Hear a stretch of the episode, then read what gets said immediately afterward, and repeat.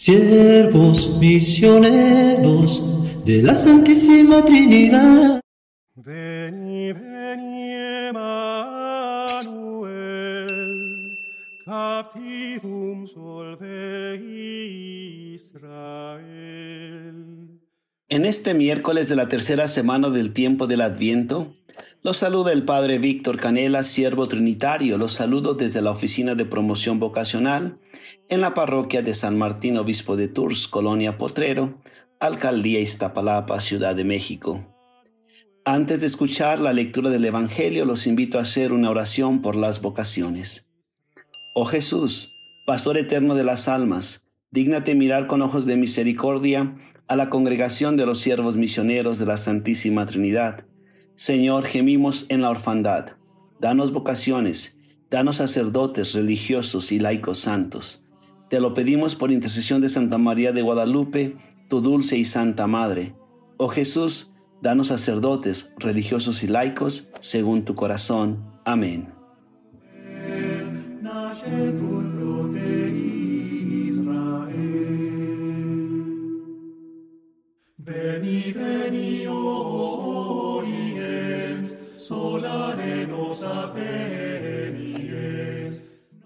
El Evangelio el día de hoy está tomado de San Lucas, capítulo 1, versículos del 26 al 38. En aquel tiempo, el ángel Gabriel fue enviado por Dios a una ciudad de Galilea llamada Nazaret, a una virgen desposada con un varón de la estirpe de David, llamado José. La virgen se llamaba María. Entró el ángel a donde ella estaba y le dijo, Alégrate, llena de gracia, el Señor está contigo. Al oír estas palabras, ella se preocupó mucho y se preguntaba qué querría decir semejante saludo. El ángel le dijo, No temas María, porque has hallado gracia ante Dios. Vas a concebir y a dar a luz un hijo, y le pondrás por nombre Jesús. Él será grande y será llamado Hijo del Altísimo. El Señor Dios le dará el trono de David su padre, y él reinará sobre la casa de Jacob por los siglos y su reinado no tendrá fin. María le dijo entonces al ángel, ¿Cómo podrá ser esto puesto que yo permanezco virgen? El ángel le contestó, El Espíritu Santo descenderá sobre ti, y el poder del Altísimo te cubrirá con su sombra. Por eso el santo que va a nacer de ti será llamado Hijo de Dios. Ahí tienes a tu pariente Isabel, que a pesar de su vejez ha concebido un hijo, y ya va en el sexto mes la que llamaban estéril porque no hay nada imposible para Dios. María contestó, Yo soy la esclava del Señor, cumplas en mí lo que me has dicho. Y el ángel se retiró de su presencia. Palabra del Señor. Gloria a ti, Señor Jesús.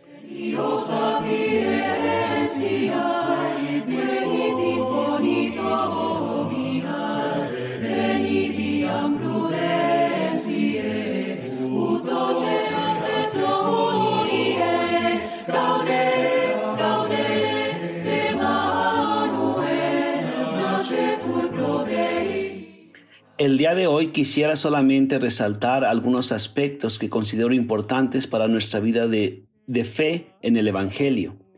El primero de ellos y el esencial en el texto es que estamos frente al texto bíblico de la Anunciación y de la Encarnación de Dios, un Dios que decide hacerse humano y desde nuestra propia condición humana salvarnos.